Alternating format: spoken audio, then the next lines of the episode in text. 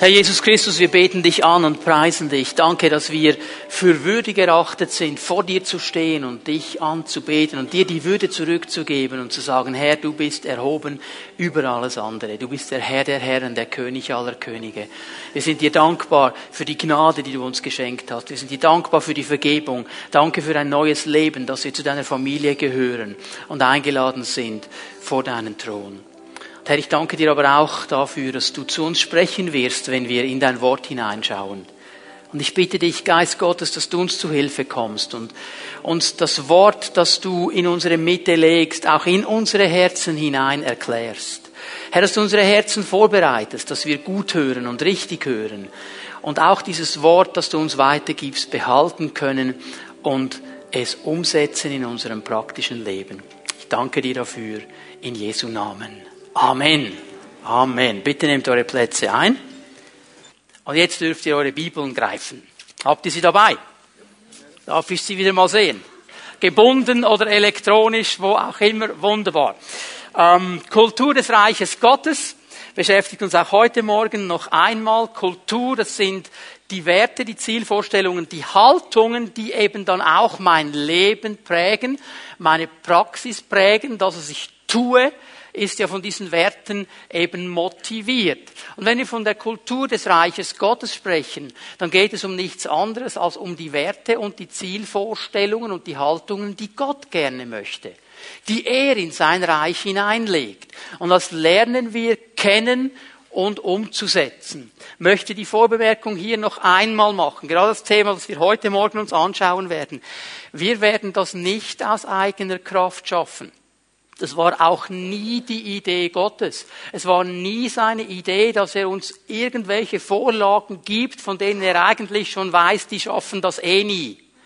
Vielmehr spricht das die Bibel schon im Alten Testament prophetisch davon, was dann im Neuen äh, Bund geschieht. Ich will ein neues Herz in euch hineinlegen. Ich will euch ein das steinerne Herz wegnehmen, ein fleischernes Herz geben, dass ihr in der Kraft dieses neuen Herzes dann auch diese Gebote halten könnt. Das spricht von diesem Moment, wenn ein Mensch Jesus Christus als seinen persönlichen Herrn akzeptiert. Die Bibel sagt, Jesus wird durch seinen Heiligen Geist Wohnung in diesem Menschen nehmen und wird ihn neu schaffen. Er wird ein neuer Mensch sein. Er wird ein neues Herz haben. Und aus dieser Kraft der neuen Schöpfung und aus der Kraft der Gnade Gnade und des Heiligen Geistes, ist es dann auch möglich, diese Dinge umzusetzen. Es ist wie bei einem Segelschiff. Wenn du mit diesem Segelschiff auf dem See bist oder auf dem Meer, wo auch immer, und es ist kein Wind da, dann ist das ziemlich mühsam bewegt sich nämlich nichts. Vielleicht, vielleicht hast du ja ein paar Ruder an Bord und du kannst da mal rudern. Auch das ist sehr mühsam. Aber sobald der Wind kommt und das Segel füllt, dann bewegt es sich. Und das ist eigentlich das, was wir lernen müssen. Wir sind wie dieses Segel und wir stellen uns diesem Wind des Geistes einfach zur Verfügung. Und wenn er kommen kann, dann bewegt sich etwas. Und als Pfimi Bern, als Leiterschaft, als Pastoren, ist es uns ganz wichtig, dass wir von unserer Seite her alles möglich machen, was wir möglich möglich machen können, dass die Grundstrukturen gelegt sind, dass wir in dieser Kultur leben können. Umsetzen muss es jeder selber. In der Hauszelle, wenn wir zusammenkommen, wenn wir dienen, wenn wir miteinander umgehen, wie wir miteinander umgehen, das ist dann die Sache eines Einzelnen. Aber wir lernen diese Kultur des Reiches Gottes kennen. Und wir haben dann an dieser Stelle ja schon zwei, dreimal darüber gesprochen, dass die Kulturen, die wir in der Welt sehen, schon sehr unterschiedlich sind und ganz anders sind und jede hat seine Eigenart. Wir haben darüber gelacht, oder die Engländer, ja, die sind halt so und die Italiener halt so. Und dann lachen wir darüber und das ist ja eigentlich eine gute Sache, aber es ist eine Gefahr drin. Immer dann, wenn wir sagen, okay, diese Kultur ist so, dann haben wir eben auch die Tendenz, dass dann irgendwo einzuordnen und zu qualifizieren. Weil innerlich denken wir dann ja oft, okay, die Engländer sind so, Klammer, das denken wir nur, zum Glück sind wir Schweizer nicht so, Klammer geschlossen. Mit anderen Worten, ich bin besser als er. Ich komme aus einer anderen Kultur. Und wisst ihr, ich habe das sehr stark erlebt, so wenn ich zurückdenke, ähm, 44 Jahre, als ich in die Schule ging, so den ersten Schultag, erster Kindergartentag und irgendwie habe ich mich so gefühlt wie alle anderen auch. Nur da war ein kleiner Unterschied. Mein Vater ist Italiener. Und ich war der Chink. Und das wurde mir auch so gesagt. Und ich habe mir immer gedacht, was, was ist eigentlich los? Also, ich, ich freue mich genauso wie die anderen, wenn die Schweizer mal ein Tor schießen und ein Spiel gewinnen. Das war vor 44 Jahren sehr, sehr selten. Ich, ich, ich freue mich auch am Alphorn. Ich habe nichts gegen Alphörner. Okay, ich habe gern Spaghetti, aber eigentlich fühle ich mich ja eigentlich als Schweizer. Aber du bist ein Chink. Ein Freund von mir hat ein Buch bekommen auf Weihnachten über das Schweizer Militär. Das hat mich unheimlich interessiert. Darf, darf ich reinschauen? Sagt er, nein. Du bist kein Schweizer. Da stehen Geheimnisse von Bunkern drin. Das zeige ich dir nicht. Ja, also, wisst ihr, wir ordnen dann ein, oder? Und genau darum geht es mir heute Morgen. Um diese Parteiungen, um das Ansehen der Person, wie wir Dinge einordnen, und dass wir verstehen müssen, dass es ein Einordnen, ein Ansehen der Person, eine Parteilichkeit im Reich Gottes nicht geben soll. Weil wir alle zur selben Familie gehören. Es ist Kultur des Reiches Gottes, dass es kein Ansehen der Person gibt. Jetzt kannst du mal 1. Johannes 4, Vers 20 aufschlagen und mit einem zweiten Finger Jakobus 2 aufschlagen. Werden diese beiden Stellen uns dann ganz schnell anschauen. Ähm, Johannes in 1. Johannes 4, Vers 20 macht eine ganz interessante Bemerkung hier.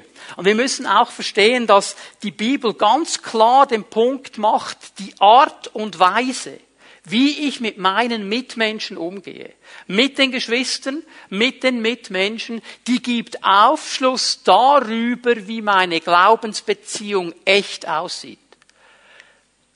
Was meine ich damit? Ich meine damit nicht, was du als Glaubenspunkt bejahst.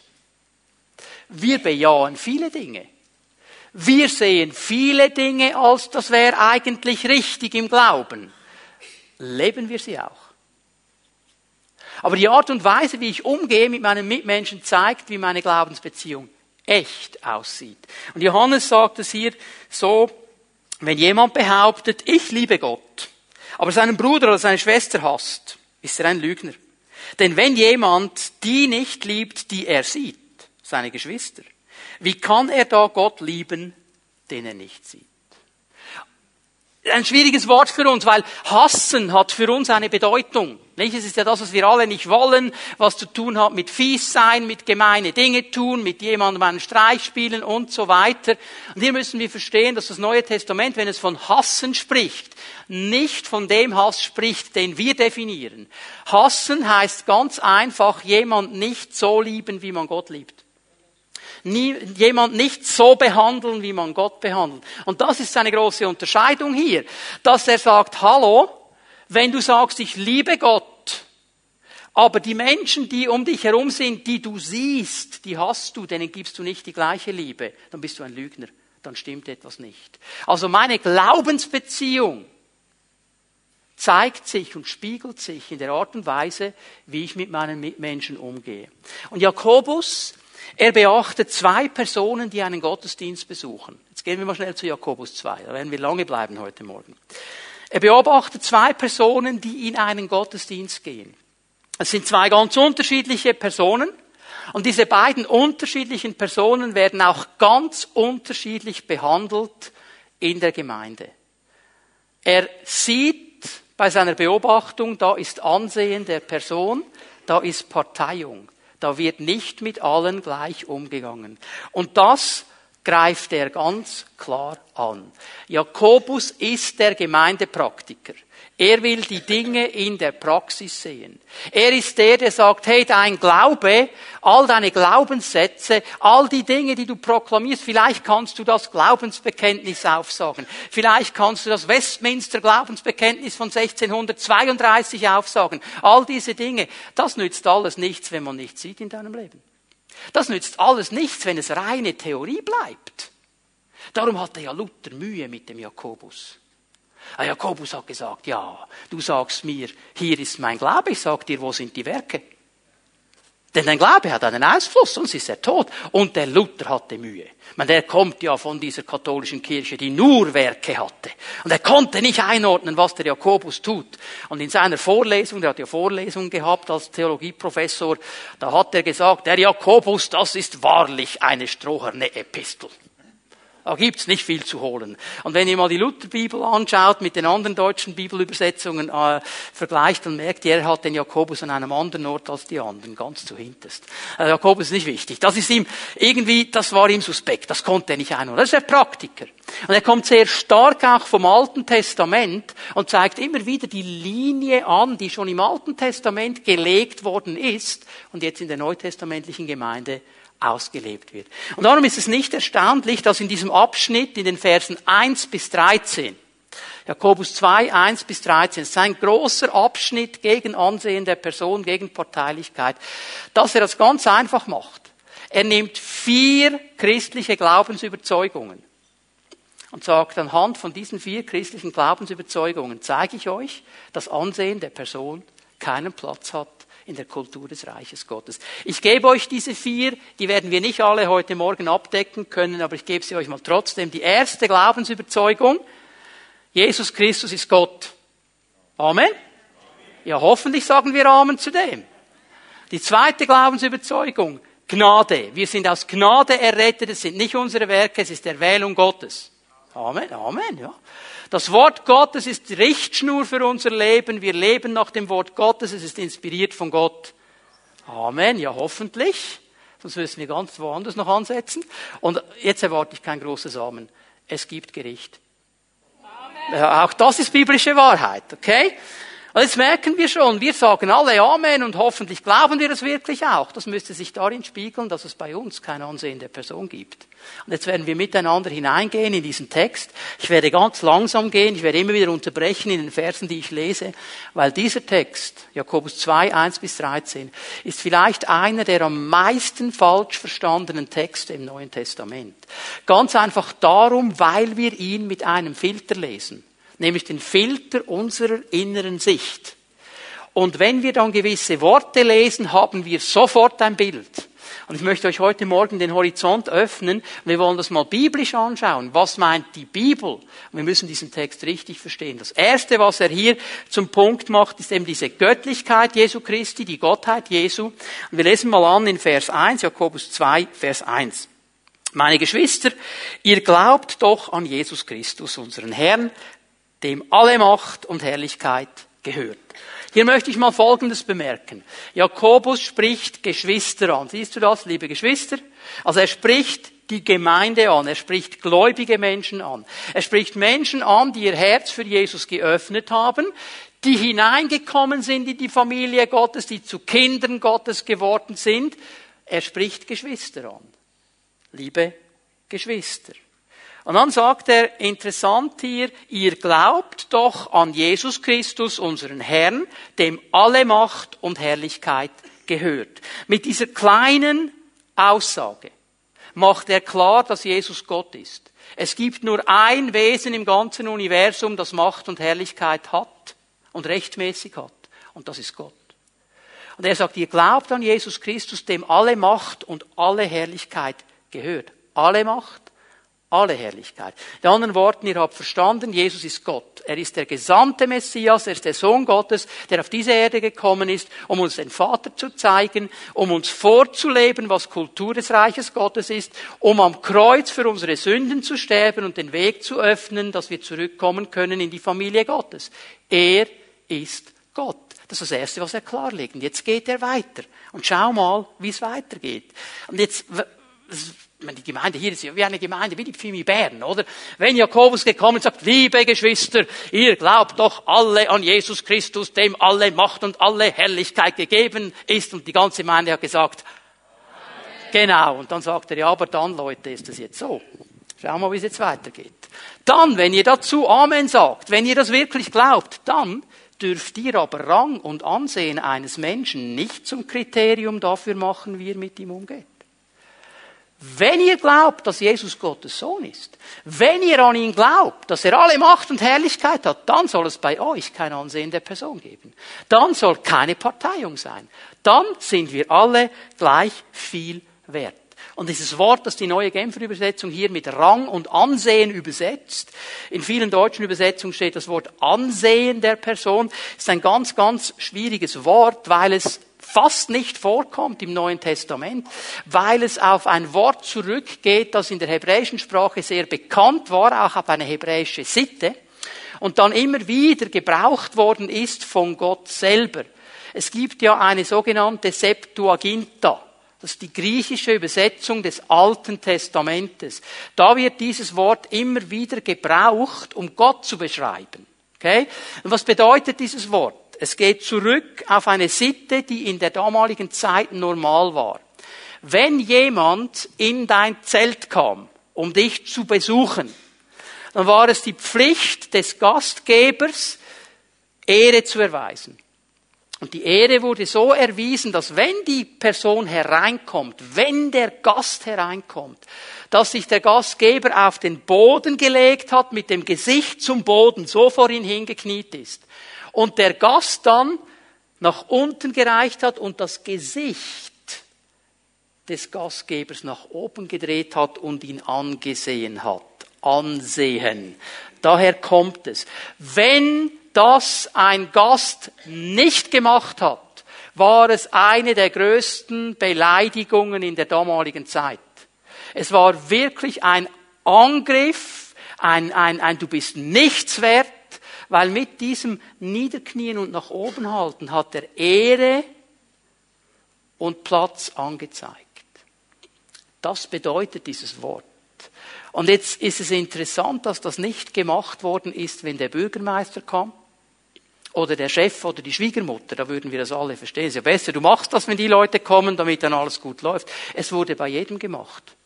Egal wer er war, egal woher er kommt. Es war die damalige Ehrerbietung dem Menschen gegenüber.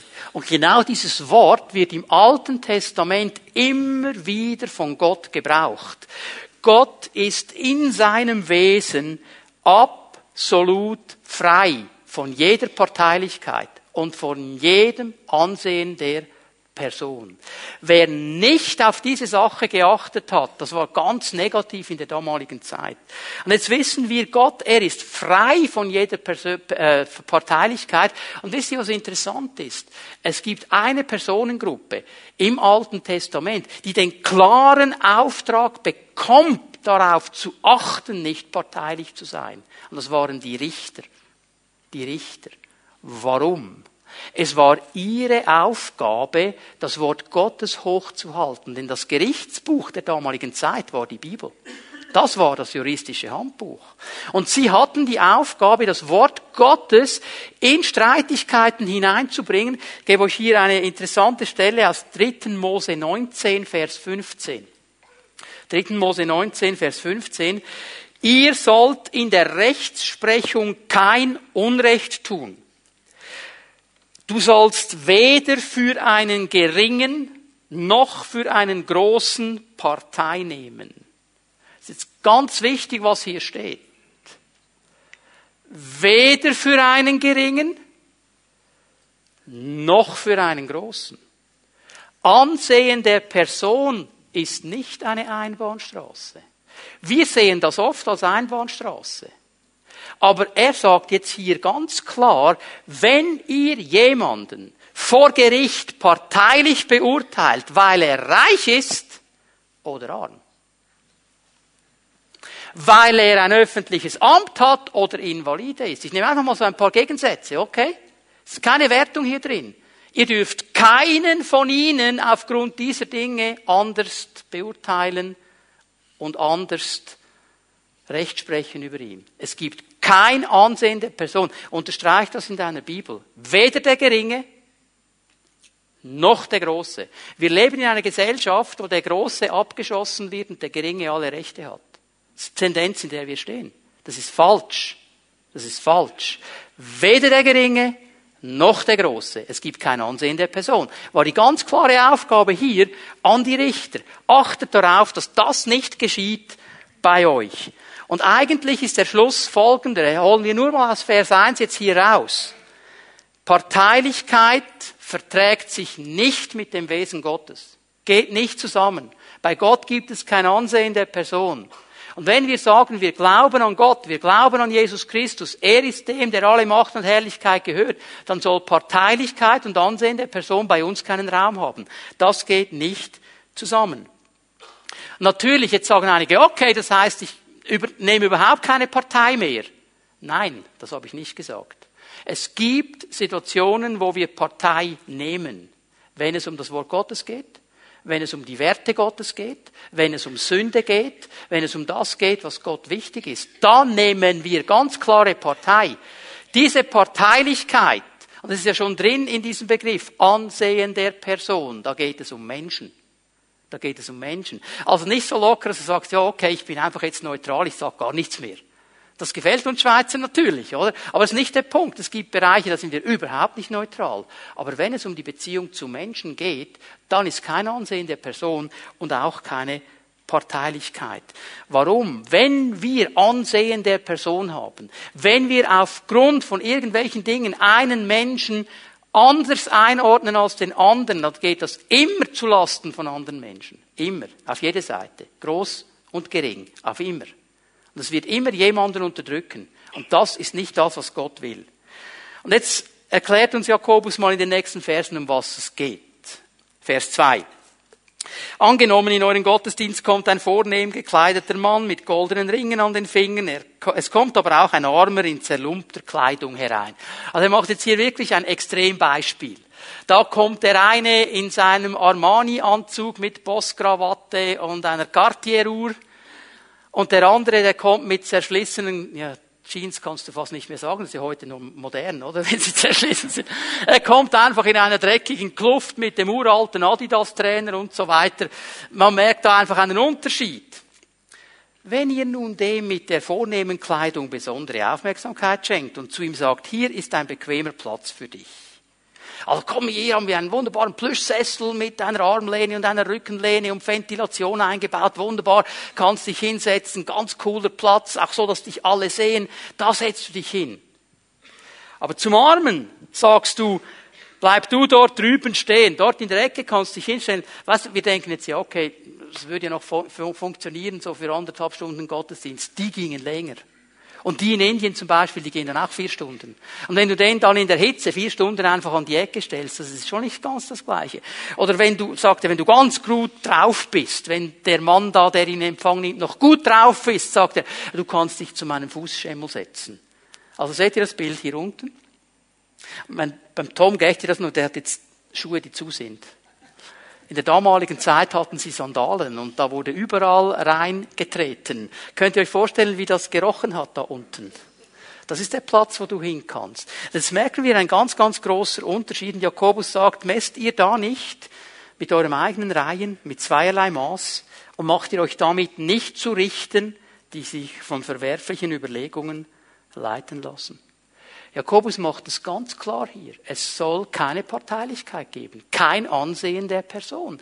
Das geht nicht zusammen mit dem Glauben an Jesus Christus. Und seine Argumentation ist ganz einfach. Jesus ist Gott.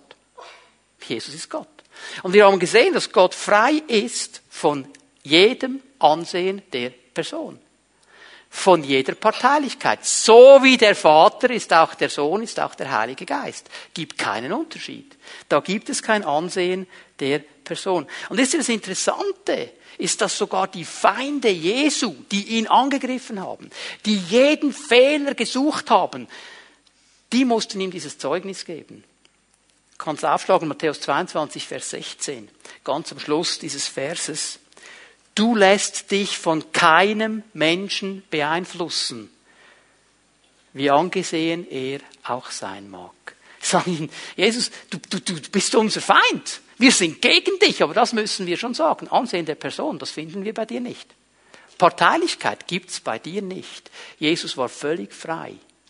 Und er sagt, wenn ihr an Jesus glaubt, dann soll Parteilichkeit und Ansehen der Person bei euch keinen Raum haben. Nun, was hat Jesus gemacht?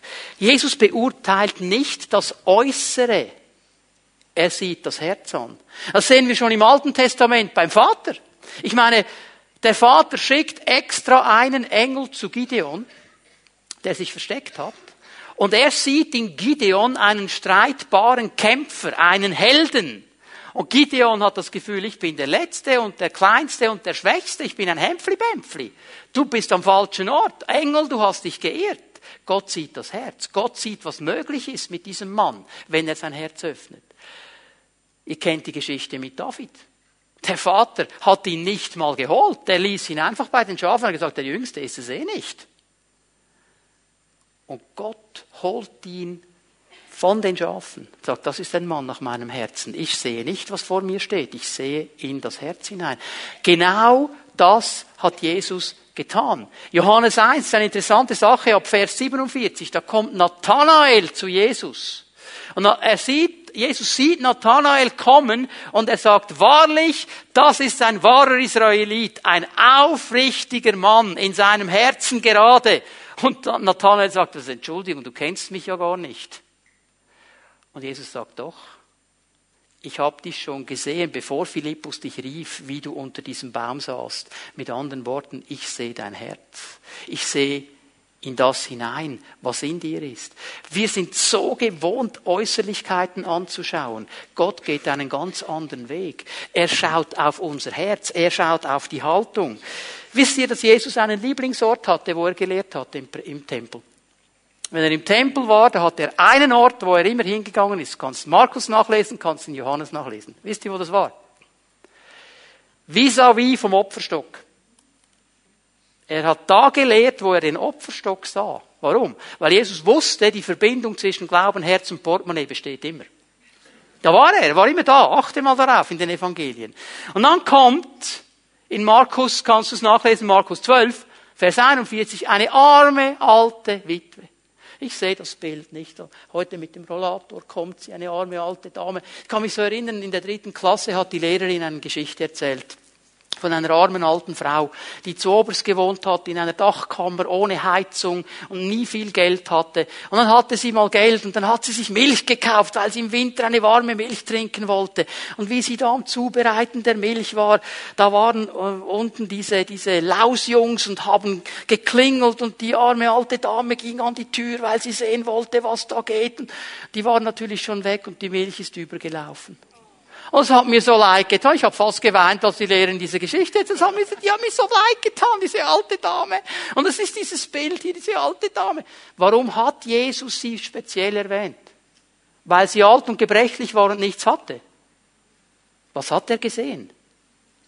Ihren Glauben. Die hat mehr eingeworfen als der Millionär weil sie es mit Glauben verbunden hat. Er schaut nicht, was sie getan hat und weil sie alt ist und arm ist und AHV hat und Zusatzversicherung dazu und weiß ich was. Er sieht den Glauben, er sieht das Herz an. Er sieht anders als wir. Er sieht die, die Möglichkeiten und den Wert eines Menschen.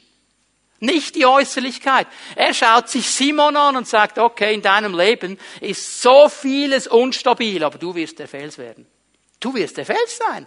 Wenn ich fertig bin mit dir, bist du ein Fels. Er sieht die Möglichkeit, die in diesem Menschen liegt. Er, er, er, er schaut, hey, Matthäus, der Zöllner, verachtet, abgelehnt, Sünder, hat mit den Römern zusammengearbeitet und jeder Zöllner in der damaligen Zeit, der hat das immer so gemacht, nicht eine Münze in die Kasse der Römer, zwei Münzen für mich. Das waren Betrüger, das waren Schlitzohren, darum waren sie abgelehnt. Und alle haben den nicht haben wollen. Und Jesus sieht einen Mann, der den Wert hat und die Möglichkeit hat, ein Evangelium zu schreiben und ein treuer Nachfolger sein wird. Und er ruft ihn in die Nachfolge. Hey, ich kann mir vorstellen, Johannes und Petrus hinten dran, mm. er hätte doch alle nehmen können, der Zöllner. Jetzt sind wir noch mehr abgeschrieben. Jesus hat mehr gesehen als sie alle zusammen. Jesus nimmt sich die Zeit, um mit einer Ehebrecherin zu reden am Jakobsbrunnen. Die Jünger konnten es nicht einordnen. Man spricht nicht in der Öffentlichkeit mit einer Frau in der damaligen Zeit als Mann, außer es ist eine eigene. Und schon gar nicht mit einer Ehebrecherin. Was macht er da? Konnten es nicht einordnen. Jesus hat aber den Wert dieser Frau gesehen und die Möglichkeiten ihres Lebens, wenn sie sich ihm zur Verfügung stellt. Jesus ist so ganz anders. Er ließ diese Frau, von der die Bibel sagt, die ganze Stadt wusste, dass sie eine Sünderin war. Es ist übrigens eine vornehme Art zu sagen, dass sie eine Prostituierte war. Das haben alle gewusst. Und die kam einfach rein in dieses Essen, wo Jesus eingeladen worden ist von diesem Pharisäer, von diesem Schriftgelehrten. Und sie fängt an, mit ihren Tränen seine Füße zu waschen und ihn zu salben und, und, und, und. Und alle sind schockiert. Oh, wenn der ein Prophet wäre, der wüsste, was das für eine Frau ist. Jesus hat es genau gewusst. Und weil er es wusste, weil er den Wert und die Möglichkeit sah in dieser Frau. Viele Theologen gehen davon aus, es war Maria Magdalena die ihn dann auch unterstützt hat später. Wert und Möglichkeit. Jesus sieht anders als wir. Wir sind so oft in, gefangen in dieser Kultur der Welt. Wir sehen jemanden, wir ordnen ihn ein. Wir schauen sein Äußeres an, wir ordnen ihn ein. Und die Bibel sagt, wenn du an Jesus glaubst, bitteschön, hat das keinen Platz in deinem Leben. Amen. Und wir lernen in diese Richtung zu gehen. Es ist eine Herausforderung. Jesus sieht nicht die Vergangenheit eines Menschen. Er sieht die Zukunft. Er sieht nicht die Vergangenheit. Er sieht die Zukunft. Wir proklamieren immer wieder, mit Gott ist alles möglich. Halleluja, glaube nur und mit Gott ist alles möglich. Echt? Und warum glauben wir dann bei gewissen Menschen, da ist Hopfen und Malz verloren? Mit der Geschichte, mit dem Hintergrund. Nein, nein, nein, nein, nein, mit dem nicht. Wir proklamieren etwas und tun etwas ganz anderes. Jesus hat immer die Möglichkeiten in der Zukunft gesehen. Da ist dieser Zachäus, auch er ein Zöllner, ein stadtbekannter Mann, auf seinen Baum oben. Und Jesus hält an und pflückt ihn vom Baum. Alle haben gedacht, jetzt spinnt er vollkommen, das ist der größte Sünder der Stadt und der holt ihn vom Baum. Und was hat Jesus zu ihm gesagt? Zachäus, ich muss heute in dein Haus kommen. Und nicht gesagt, ich möchte gern. Ich muss. Warum? Weil im Plan Gottes über diesem Leben etwas ausgesprochen ist und Gott hat gesagt, mir ist die Vergangenheit egal. Ich sehe, was ich in Zukunft mit diesem Mann machen kann. Darum muss ich in dieses Haus. Amen. Und wir streichen Menschen weg, weil sie nicht die Vergangenheit haben, die uns passt. Das soll keinen Raum haben in uns, in unserer Gemeinde, in unserer Kultur. Das soll es nicht sein. Da, wo Gott einen Plan hat, hat er eine Zukunft. Und egal, was dein Hintergrund ist, Petrus. Noch einmal Petrus. Ich meine, Jesus, Jesus sah den Wert in ihm und ging durch all die Kämpfe durch. Die Frau am Jakobsbrunnen, das war nicht einfach nur eine Ehebrecherin. Jesus hat einen Katalysator für Erweckung gesehen. Die gelesen, dass diese Frau es war, die die Erweckung ausgelöst hat in diesem Dorf, in Sychar. Es war diese Frau. Das hat Jesus gesehen. Und dann, einige Zeit später, als die Jünger Jesu vor den Pharisäern stehen, vor den Schriftgelehrten, Apostelgeschichte 4, Vers 13, kommt genau dasselbe.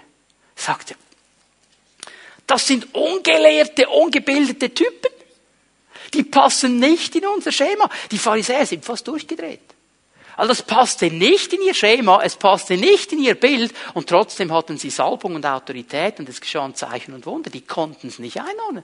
Und die sagen da zueinander, hey, die sind ungebildet. Agrammates, die können nicht lesen und schreiben. Sie sind ungebildet. Da steht im Griechischen Idiotes. Ja, das sind Idioten. Aber die Salbung ist auf ihrem Leben. Ich check es nicht. Das sind doch Fischer.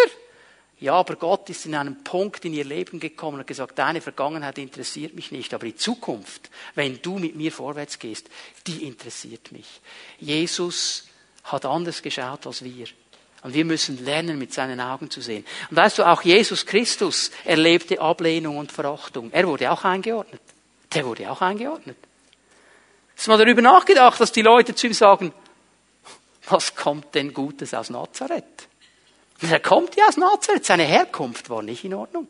Seine Herkunft war für die Leute nicht in Ordnung. Das kann gar nicht sein. Aus Nazareth kann doch nichts Gutes kommen. Was ist überhaupt los? Und genauso wird es so oft heute gemacht. Ja, das ist ja typisch, oder? Der kommt aus der Familie. Das ist ja typisch, oder? Der kommt aus dieser Nation. Ist ja typisch. Und wir lehnen ab und sind parteiisch und haben Ansehen der Person. Seine Ausbildung, ich meine, als er gepredigt hat da in der Synagoge, haben sie gesagt, hey, Der ist doch Zimmermann. Was predigt der da herum? Geh zu deinem Holz. Du hast keine theologische Ausbildung gemacht. Du bist Zimmermann. Was ist hier eigentlich los? Eingeordnet? Der kann das nicht, weil er das ist. Und die Salbung Gottes und die Möglichkeiten Gottes und das, was Gott tun kann, wird einfach schnell weggestrichen. Aber wenn der Pastor am Sonntagmorgen sagt, mit Gott ist alles möglich, Halleluja! Lass uns Halleluja schreien und auch tun, was wir schreien. Amen. Der wurde auch abgelehnt wegen seiner Einsetzung. Ja, da in Johannes 7 ist eine Riesendiskussion. Weil der hat einfach einen geheilt, ohne dass er Pharisäer und Schriftgelehrter ist. Das hat irgendwie nicht gepasst. Der müsste doch mit unserem Diplom herumlaufen. Der müsste doch das Diplom haben unserer Bibelschule. Dann dürfte er solche Dinge machen. Natürlich nicht am Sabbat, aber unter der Woche schon. Und Jesus sagt ihnen im Vers 24, urteilt nicht nach dem äußeren Schein, sondern bemüht euch um ein gerechtes Urteil. Es geht nicht um Äußerlichkeiten. Wir müssen lernen, die Menschen nicht aufgrund ihrer Äußerlichkeiten einzuordnen. Wir müssen lernen, Menschen nach dem Vorbild Jesu zu behandeln. Und Ansehen der Person, das kann für uns nur eines heißen.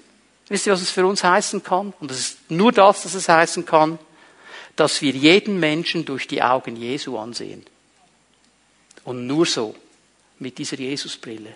Was kann Gott in diesem Leben tun? Was ist für Gott möglich? Ich gehe weiter zu einem zweiten Punkt, den machen wir heute noch. Die Gnade Gottes. Die Gnade Gottes. Vers 5. Hört, meine lieben Geschwister, also er macht es noch einmal klar, Leute, ich spreche immer noch zur Gemeinde. Hat Gott nicht gerade die, die in den Augen dieser Welt arm sind, dazu erwählt, durch den Glauben reich zu werden? Hat er nicht gerade sie zu Erben seines Reiches bestimmt, zu Erben des Reiches, das er denen zugesagt hat, die ihn lieben? Und dieser Vers, der hat ja Sprengkraft drin, oder? Wenn wir den oberflächlich einfach lesen, dann hätten wir den Eindruck, Jakobus ist nur für die Armen, die Reichen, die sind ihm absolut zuwider. Du musst einfach arm sein und dann ist alles gut. Das ist aber nur so, wenn wir das mit unserem Filter lesen. Die Spannung und das Thema Gott und die Armen ist schon im Alten Testament ein riesengroßes Thema. Es ist wichtig, dass wir zwei Brennpunkte nie vergessen, wenn wir über dieses Thema nachdenken. Das erste ist folgendes. Gott wendet sich denen zu, die vernachlässigt und benachteiligt sind. Das ist im Wesen Gottes. Das macht er.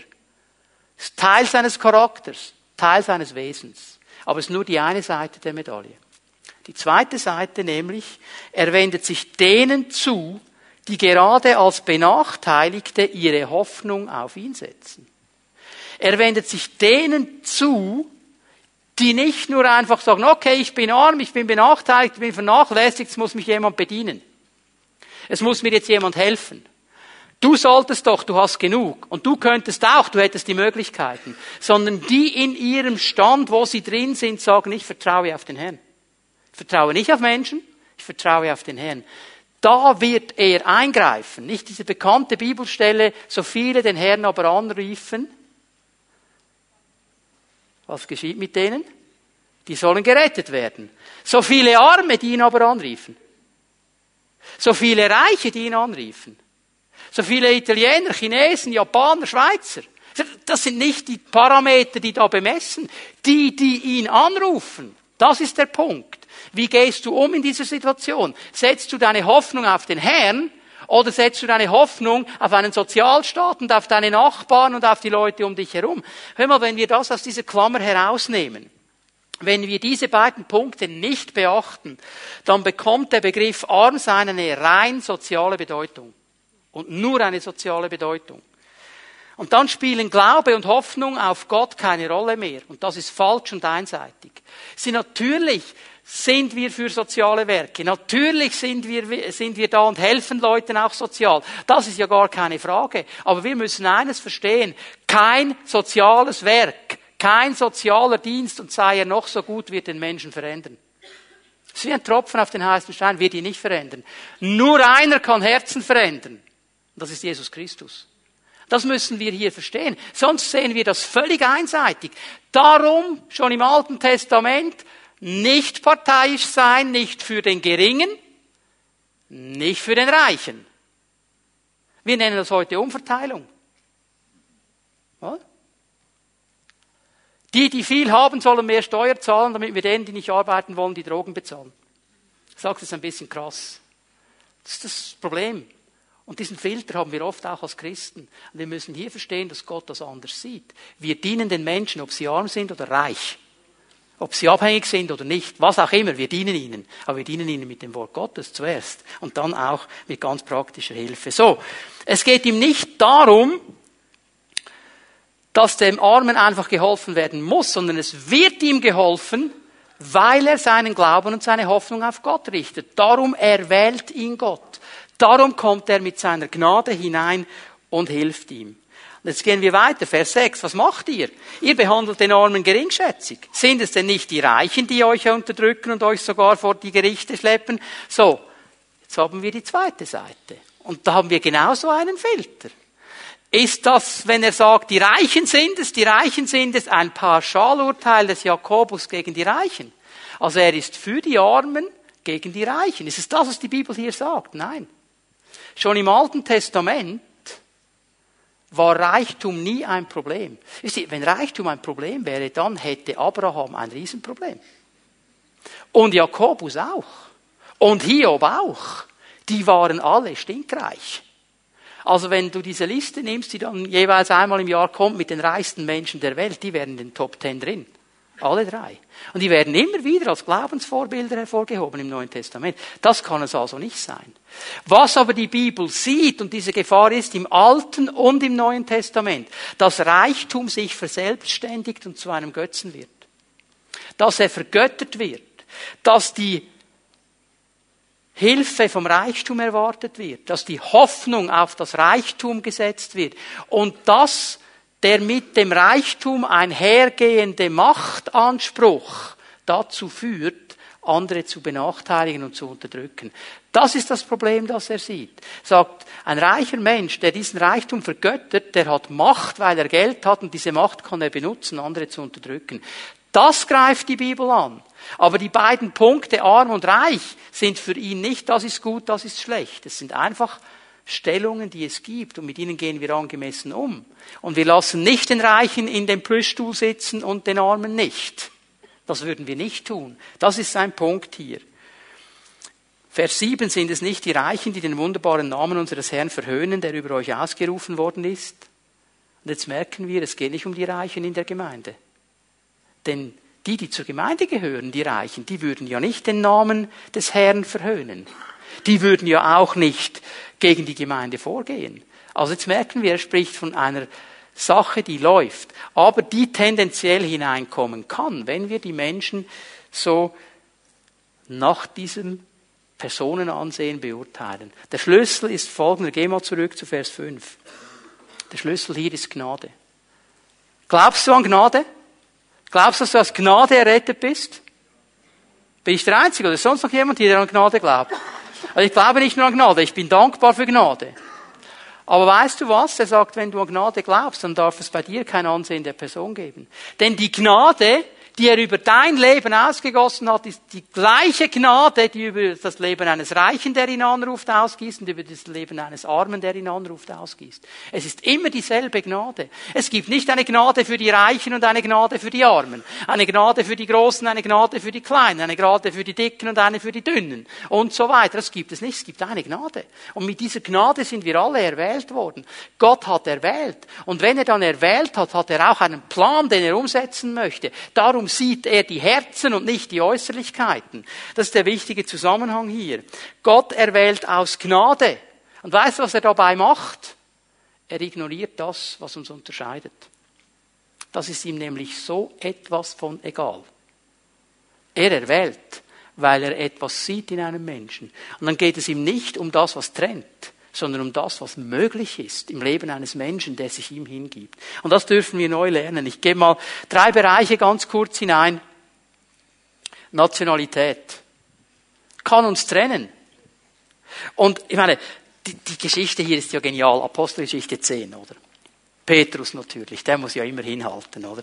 Und dann hat er diese Offenbarung und er sieht diese äh, äh, unreinen Tiere, die er schlachten soll und essen soll und sagt, das ist mir ein Graus als Jude, werde ich nie machen. Ich habe nie etwas Unreines gegessen. Oh, und, und der Herr muss mit ihm ziemlich wresteln, bis es dann geht, oder? Und irgendwann sagt er, okay, dann gehe ich halt. Und jetzt kommt er an bei Cornelius und er will predigen bei Cornelius und bevor er anfangen kann zu predigen, wird der Heilige Geist ausgegossen, die werden alle Geist getauft und reden in neuen Zungen. Und jetzt sagt der Petrus, hallo? Das ist dasselbe, das diesen Heiden passiert, das uns Juden vor einigen Jahren auch passiert ist am Pfingsten. Und jetzt schau mal, was er sagt. Vers 34. Das ist ja gewaltig. Wahrhaftig begann Petrus. Jetzt wird mir erst richtig klar, dass Gott keinen Unterschied zwischen den Menschen macht. Jetzt pass mal auf. Der war drei Jahre mit Jesus zusammen. Tagtäglich. Der war viele Jahre schon im vollzeitlichen Dienst. Und jetzt sagt er, jetzt check ich's. Jetzt check ich's. Ich meine, der wusste ja ganz genau, dass es bei Gott kein Ansehen der Person gab. Der kannte das Alte Testament. Und wie oft geht es uns genau so? Wir glauben etwas, aber glauben wir es wirklich? Ja, wir würden sagen, ja, ja, Halleluja, Halleluja, Halleluja. Es ist so, es ist so, es ist so. Glauben wir es wirklich? Und jetzt sagt er, jetzt ist es mir klar, jetzt check ich's erst nach all diesen Jahren. Diese Dinge dürfen uns nicht trennen. Und sie trennen uns so schnell. Es kommt nicht darauf an, woher jemand kommt. Es kommt darauf an, ob er zur Familie Gottes gehört oder nicht. Wenn er aus welcher Nation auch immer kommt, aber er gehört Jesus Christus, kann ich mit ihm anbeten. Ich kann mit ihm beten, auch wenn ich ihn nicht verstehe. Wir haben denselben Herrn, wir haben denselben großen Bruder, wir gehören zur selben Gemeinde. Wir haben unsere Unterschiede, wie wir Dinge machen, aber die sind nicht wichtig. Wichtig ist, wir sind beide erwählt. Das ist der wichtige Punkt. Die soziale Stellung ist nicht wichtig. Epheser 6, Vers 9. Ihr Herren behandelt eure Sklaven nach demselben Grundsätzen, versucht nicht, sie mit Drogen einzuschüchtern, denkt daran, dass es einen gibt, der sowohl ihr Herr als auch euer Herr ist. Er ist im Himmel und er ist ein, ein unbestechlicher Richter. Hier steht wieder dieses genau selbe Wort wie in Jakobus 1. Es hat kein Ansehen der Person bei ihm. Jakobus nimmt hier diese Stellungen auf in der damaligen Zeit und er sagt, hey, es geht nicht an, dass der Chef anders behandelt wird als der Mitarbeiter. Die haben verschiedene Aufgaben, sie haben verschiedene Verantwortungen, sie stehen an einem anderen Ort in der Autoritätsstruktur, aber der Chef ist nicht besser als der Arbeiter. Und der Arbeiter ist auch nicht besser als der Chef. Oder? Wenn die eine Gruppierung spricht, in diesen äh, Abstimmungen, die wir heute haben, die sprechen nur für die Chefs, und die anderen sprechen nur für die Arbeiter und gehen aufeinander los.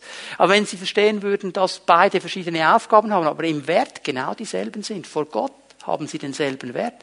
Und darum haben wir kein Ansehen der Person, egal woher jemand kommt, weil vor Gott sind wir alle dieselben, wir sind mit derselben Gnade errettet worden und erwählt worden und gehen mit ihm vorwärts. Ich nehme noch ein Spannungsfeld auf, über das habe ich schon viel gesprochen, werde nicht so viel dazu sagen heute Morgen, Geschlecht und Alter. Auch das kann dazu führen, dass Ansehen der Person und Parteilichkeit kommt. 1. Timotheus 5, Vers 1 lesen wir mal an miteinander. 1. Timotheus 5, Vers 1. Timotheus hört das als junger Mann im Dienst. Wenn du einen älteren Mann ermahnen musst, dann fahre ihn nicht heftig an, sondern rede so mit ihm, als wäre er dein Vater. Ich meine, in der heutigen Zeit geht man mit dem Vater um, als wäre er ein Stück Dreck. In der damaligen Zeit war es klar, dass der Vater geehrt wird. Nicht, weil er alles richtig gemacht hat, aber weil er der Vater ist. Und er sagt dir, denk immer daran, Timotheus, auch wenn du recht hast, auch wenn der ältere Bruder völlig daneben ist, du fährst ihn nicht hart an. Du behandelst ihn wie einen Vater. Und wenn ich schon dabei bin, Timotheus, die jüngeren Männer wie Brüder, mit anderen Worten, ihr seid auf derselben Ebene. Du hast eine Aufgabe und eine Verantwortung. Sie haben eine Aufgabe und eine Verantwortung. Und wenn deine Aufgabe und deine Verantwortung es nötig machen, klar in eine Situation hineinzureden, dann mach das mit Anstand. Es gibt kein Ansehen der Person. Wenn ich mir überlegen muss, als Leiter, wie ich dieselbe Wahrheit dem Urs und dem Uli sage, weil sie so anders sind, dann habe ich ein Problem. Ich muss beiden dasselbe sagen können in Anstand, ohne sie zu werten. Ja, der Uli hat mehr Lebenserfahrung, dem kann ich das klarer an den Kopf schmeißen. Beim Urs muss ich noch ein paar Umwege machen. Ich muss sie behandeln genau gleich. Verstehen wir? Ältere Frauen wie deine Mutter, jüngere Frauen wie Schwestern, mit aller gebotener Zurückhaltung. Wisst ihr, ich komme mal ein bisschen in diese Ecke hier. Ich freue mich ja, wenn ich die jungen Menschen sehe. Und ich freue mich ja, wenn ihr euch lieb habt und einander begrüßt und freundlich seid. Was mir manchmal ein bisschen Kopfzerbrechen macht, ist, dass die jungen Damen die jungen Herren umarmen müssen. In einer Innigkeit, wie ich das sonst nur bei mir zu Hause im Schlafzimmer sehe. Weißt du, so ein junger Mann, der voll im Saft ist und die Hormone und das Testosteron läuft außer Rand und Band. Der ist so heilig, dass er nicht merkt, dass du eine Schwester bist. Der merkt gar nicht, dass bei dir gewisse Verformungen am Körper passieren. Das ist für ihn ganz klar kein Problem. Doch, es ist eins. Darum sage ich euch einfach, passt auf. So wie ja Paulus das in seiner Weisheit sagt, mit aller gebotenen Zurückhaltung. Und übrigens, junger Bruder, wieso umarmst du die Brüder nicht? Keine Schwester ist vor deiner Umarmung sicher und die Brüder, von denen willst du gar nichts wissen. Denk mal darüber nach. 1. Timotheus 4,12, es geht aber auch auf die andere Seite. Niemand hat das Recht, auf dich, Timotheus, herabzusehen, nur weil du noch jung bist. Auch das ist falsch. Ja, der Jungspund. Da hat mir mal jemand gesagt, ja du, bist noch jung und im Saft, du beruhigst dich dann auch noch. Weißt du was? Es ist noch dasselbe Feuer da drin. Und dieselbe Vision wie vor 25 Jahren ist noch genau dasselbe. Ich bin nicht ruhig geworden. Warum? Ich habe nicht mehr dieselbe Kraft, aber derselbe Geist. Halleluja. Und da, ja, du bist noch jung, du checkst das halt noch nicht so. Das ist falsch, weil Verachtung drin ist. Wir ehren einander. Wisst ihr, ich, ich freue mich was gestern geschehen ist in diesem Haus, ist genial. Ein Brunch mit den Senioren und der Yugi. 72 Personen waren da und haben miteinander gefrühstückt. Die Alten und die Jungen. Ich meine das nicht böse, wenn ich das so sage, okay? Die Älteren und die Jüngeren, die haben miteinander gefeiert. Das ist doch genial. Das ist Gemeinde Jesu. Und jede dieser Altersstufen hat eine Stärke. Muss, diesen Vers muss ich euch noch geben. Ähm, Sprüche 20, Vers 29. Der Ruhm der Jungen ist ihre Kraft. Die haben Power, da ist noch was im Stamm. Da ist noch Action und die haben 1500 Ideen. Und die möchten sie alle umsetzen, am besten gestern. Und der Junge, der rennt 20 Mal in eine Wand hinein, weil er da durch will.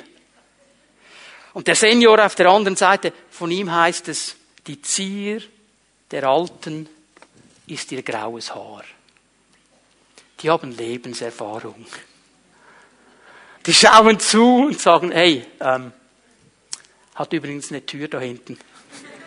Also muss nicht durch die Wand, es hat eine Tür. Warum sagt er das? Weil er selber als Junger 20 Mal in die Wand reingerannt ist und dann etwas gelernt hat. Und so profitieren wir voneinander. Nicht, wenn die Senioren dastehen und sagen, ja, die Jungen, das habe ich schon gedacht, dass die Schiffbruch machen. Wieso hast du nichts gesagt? Wieso hast du nichts gesagt? Wir dienen einander. Da gibt es kein Ansehen der Person.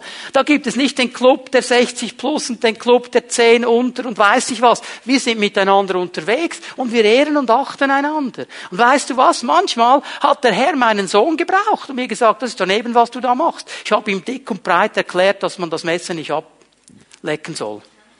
Und nehme das Messer und er sagt, Papi. Und er hat recht gehabt. Soll ich sagen, ja, du bist noch zu jung und ich bin der Vater und überhaupt Schnauze? Nein, er hat recht. Ich habe etwas, das ich gesagt habe, nicht gemacht. Er hat recht. Und ich ehre ihn. Das heißt nicht, dass er mir sagt, wie ich mein Leben zu leben habe. Da habe ich selber Verantwortung. Aber ich ehre ihn. Weil Gott kann jeden Menschen gebrauchen. Amen.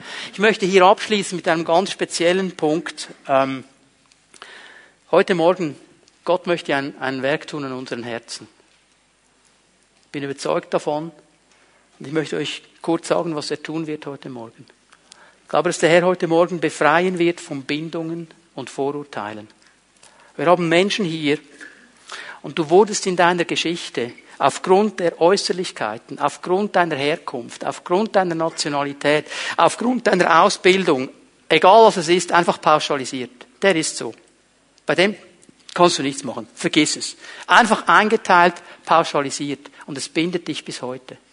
Es bindet dich bis heute. Und ich glaube, dass der Herr kommen möchte und dich befreien möchte heute Morgen. Bei ihm gibt es kein Ansehen der Person. Bei ihm geht es nur darum, dass du ihm dein Herz gibst. Und dann kann er Geschichte machen mit dir. Ich weiß, dass der Herr heute Morgen Herzen heilen möchte. Weißt du, wenn jemand abgelehnt wird aufgrund von Äußerlichkeiten, aufgrund von Hintergrund, aufgrund von Herkunft, wenn jemand äh, parteiisch behandelt wird, wenn er ausgegrenzt wird, das verletzt hier drin. Es tut weh. Es verletzt das Herz. Und du kannst mir sagen, dass du Macho bist, bis den Berg hoch, das ist mir egal. Es tut auch dir weh, Macho, wenn du ehrlich bist. Und es blockiert und es behindert unser geistliches Leben. Und genau dafür ist Jesus ans Kreuz gegangen. Er hat die Ablehnung getragen, er hat die Schmerzen getragen und er kann heilen und er will heilen. Und er will es heute Morgen tun für die Menschen, die kommen und sagen, hey, das will ich nicht mehr. Ich sage dir eines, sei schnell zu vergeben. Wenn dir jetzt, wenn ich spreche, Dinge und Situationen hochkommen und Namen hochkommen und du merkst, wie sich deine ganzen Eingeweide zusammendrücken, dann merke ich eines, da ist etwas noch nicht vergeben. Dann vergib's heute Morgen und komm zum Herrn und lass dein Herz heilen. Bei Jesus gibt es Heilung. Und dann noch etwas, Versöhnung. Er möchte Versöhnung wirken. Und weißt du, wo er Versöhnung wirken möchte? Gott hat ein Ja zu dir. Er hat ein Ja zu dir. Er hat Ja gesagt über deinem Leben. Hast du ein Ja zu dir? Hast du ein Ja zu dir? Hast du ein Ja zu deinen Umständen? Zu deiner Vergangenheit? Zu deiner Biografie? Kannst du Ja sagen dazu? Hör mal, ich hätte mir eine andere Biografie gewünscht. Ich hätte mir so gewünscht, einfach als Schweizer gesehen zu werden und dabei zu sein. Ich hätte mir so gewünscht, nicht immer der Letzte zu sein, der im Sportunterricht bei der Gruppeneinteilung gewählt wird. Das hätte ich mir so gewünscht. Jetzt kann ich mein ganzes Leben lang darüber nachdenken und trauen. Oder ich sage, ja Herr, das ist meine Biografie, das ist meine Geschichte. Aber in dem Moment, wo du in mein Leben hineingekommen bist, hat sich die Biografie geändert. Weil jetzt schreibst du die Biografie. Nicht die Menschen, die mich ablehnen, nicht die Umstände. Du schreibst die Biografie. Aber ich muss ein Ja dazu haben. Hör mal, du kannst deine Biografie nicht verändern. Du kannst deine Vergangenheit nicht verändern. Das kannst du nicht. Aber du kannst Ja sagen. Und du kannst heute Morgen zu Jesus kommen und sagen, Herr, ich gebe dir all diesen ganzen Dreck. Ich gebe dir den Kasumpel. Und ich sage von diesem Moment an, Herr, schreibst du meine Biografie und ich gehe mit dir vorwärts. Das möchte der Herr tun heute Morgen. Menschen, die befreit sind und geheilt. Menschen, die versöhnt sind. Das sind Menschen mit einer starken Zukunft. Weil da kann Gott kommen. Können wir aufstehen miteinander? Bitte die Lobpreisgruppe nach vorne zu kommen. Wir wollen noch einmal miteinander in die Gegenwart Gottes gehen. Darf ich auch gleich bitten, dass die Zellenleiter sich bereit machen und hier nach vorne kommen dass ihr euch aufstellt und bereit macht, mit den Menschen zu beten. Wir gehen miteinander in die Anbetung, in den Lobpreis. Wir wollen den Raum öffnen für Gott und sein Wirken, für seinen Geist. Vielleicht bist du hier heute Morgen und du merkst, wenn du auf dein Leben schaust, da ist so viel Ansehen der Person, da ist so viel Parteilichkeit. Da ist nicht das, was Jakobus hier beschreibt. Und du möchtest das dem Herrn geben heute Morgen. Du darfst kommen, er wird dir helfen. Denk daran, du musst das nicht aus eigener Kraft machen. Er gibt dir gerne die Kraft dazu. Oder vielleicht merkst du, da ist, da ist so viel an Bindung in meinem Leben, weil ich eingeordnet wurde, weil ich geschnitten wurde, mir gesagt wurde, das kannst du nie tun. Da ist so viel Verletzung, weil Menschen dich abgelehnt und verachtet haben. Und da ist diese Biografie, die immer wieder hochkommt und du sagst, die möchte ich auf die Seite legen. Gott ist stärker als alles. Er ist stärker. Er ist stärker. Hör mal, egal, egal was dir passiert ist.